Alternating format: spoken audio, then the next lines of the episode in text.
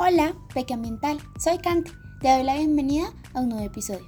El día de hoy hablaremos sobre la contaminación del agua. La pregunta del día es... ¿Cuáles son las acciones que alteran las características del agua y cómo prevenirlo? ¿Sabes qué es la contaminación en las aguas? La contaminación en las aguas consiste en un cambio en las características del agua por culpa del ser humano o causas naturales que la vuelven no apta para el consumo humano. ¿Sabes cuáles acciones alteran las características del agua? Ser usada por empresas, desechar líquidos y residuos que pueden alterar grandes cantidades de agua, dañarnos los ríos y lavar la ropa alteran las características del agua dulce por la reducción del oxígeno. En los campos o llanuras, el uso de fertilizantes para mejorar los suelos, los pesticidas y químicos son algunas de las causas de contaminación de las aguas. Es momento de una pequeña adivinanza. Adivina las causas naturales de la contaminación del agua. Así es, peque ambiental. Las causas ambientales por la contaminación del agua son por avalanchas, inundaciones, fluidos de lodo, descomposición de restos de animales y vegetales, tsunamis o incendios forestales. Hola pequeambientales, mi nombre es Amaru. He escuchado que hoy estamos hablando sobre la contaminación del agua. Me gustaría presentarles el gran tip del día.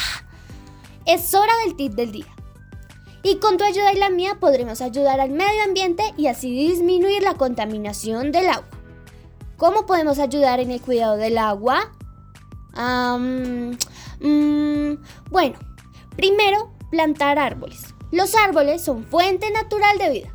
Con ellos regulamos las temperaturas, nos dan oxígeno, protegen y dan cobijo a los diferentes animales, fijan los terrenos y con ello evitamos avalanchas e inundaciones. Segundo, ¿tú cómo vas al colegio? Utilizar la bicicleta es de gran ayuda. Tercero, no usar jabones, cloros y otros productos de lavado que contengan químicos. Cuatro, Reutilizar el agua en casa. Recoger el agua de la lluvia es muy importante, pues con ella podemos bajar el grifo, lavar pisos, paredes y ventanas. Quinto, no botar por el fregadero aceites. ¿Y tú qué crees? ¿Qué otras opciones crees que podrían implementarse en casa? Déjanoslo en los comentarios.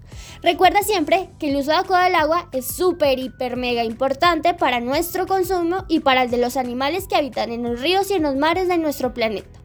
El cambio está en nosotros y de la mano contigo lo lograremos. Peque Ambiental, espero que el tip del día de hoy te sea útil y lo puedas realizar en tu casa.